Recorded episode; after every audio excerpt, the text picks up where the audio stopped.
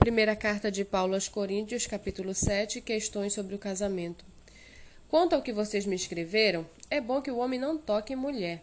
Digo que por causa da imoralidade, cada homem tem a sua própria esposa e cada mulher tem o seu próprio marido.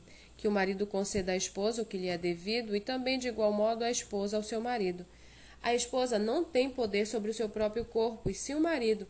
E também de igual modo o marido não tem poder sobre o seu próprio corpo, e sim a esposa.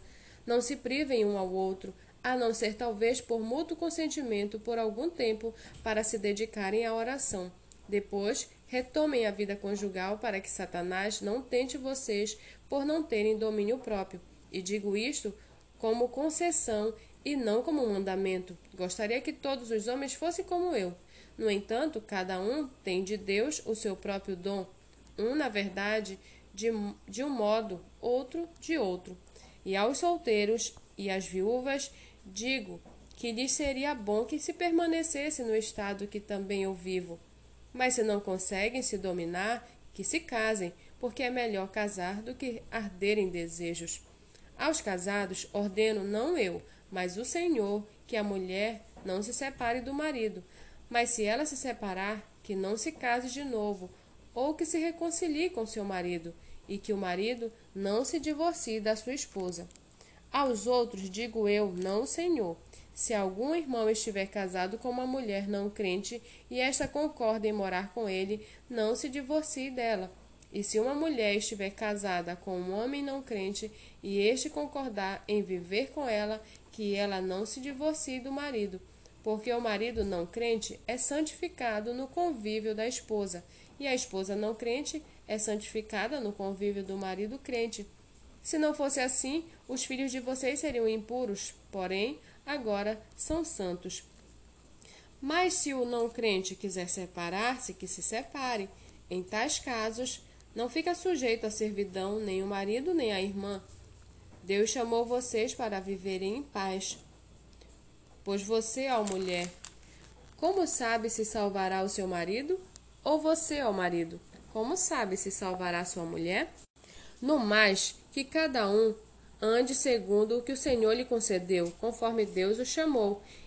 É isto que ordeno em todas as igrejas. Foi alguém chamado estando, estando circunciso? Não desfaça a circuncisão. Foi alguém chamado estando incircunciso? Não se faça circuncidar. A circuncisão em si não é nada, a incircuncisão também não é mas o que vale é guardar os mandamentos de Deus. Cada um permaneça na vocação em que foi chamado. Você foi chamado sendo escravo? Não se preocupe com isso, mas se você ainda pode tornar-se livre, aproveite a oportunidade.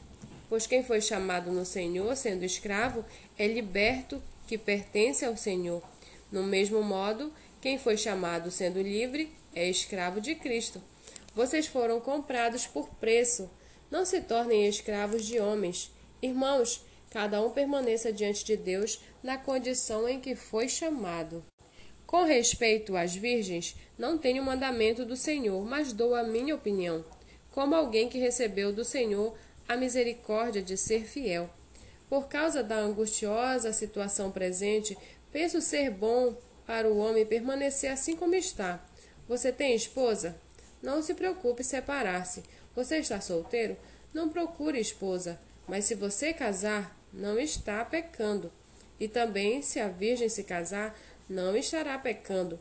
Assim, ainda assim, tais pessoas sofrerão angústia na carne, e eu gostaria de poupar vocês disso. Mas digo isto, irmãos, o tempo se abrevia, por isso, de agora em diante, não só os casados sejam como se não fossem casados, mas também os que choram como se não chorassem, os que se alegram como se não se alegrassem, os que compram como se nada possuíssem, e os que se utilizam deste mundo como se não fizessem uso dele, porque a aparência deste mundo passa. O que eu realmente quero é que vocês fiquem livres de preocupações. Quem não é casado cuida das coisas do Senhor, de como agradar o Senhor, mas o que se casou cuida das coisas do mundo, de como agradar a esposa, e assim está dividido. Também a mulher, tanto a viúva como a virgem, cuida das coisas do Senhor para ser santa, assim no corpo como no espírito, mas a mulher casada se preocupa com as coisas do mundo, de como agradar ao marido. Digo isto para o próprio bem de vocês, não para impor limitações, mas tendo em vista o que é decente e para que vocês possam se consagrar ao Senhor sem distração alguma. Mas se alguém julga que trata de modo impróprio a sua, vi a sua virgem, se ela, se ela tiver passado a flor da idade e se as circunstâncias o exigem, faça o que quiser, não peca, que casem. Contudo, aquele que está firme em seu coração e não se sente obrigado, mas tem domínio sobre a sua própria vontade e resolveu em seu coração conservar virgem a jovem, fará bem. Por isso, quem casa com a sua virgem faz bem, quem não casa faz melhor. A mulher está ligada ao seu marido enquanto ele viver, mas se o marido morrer, ela ficará livre para casar com quem quiser, mas somente no Senhor. Porém, ela será mais feliz se permanecer viúva, segundo a minha opinião, e penso que também eu tenho o Espírito de Deus.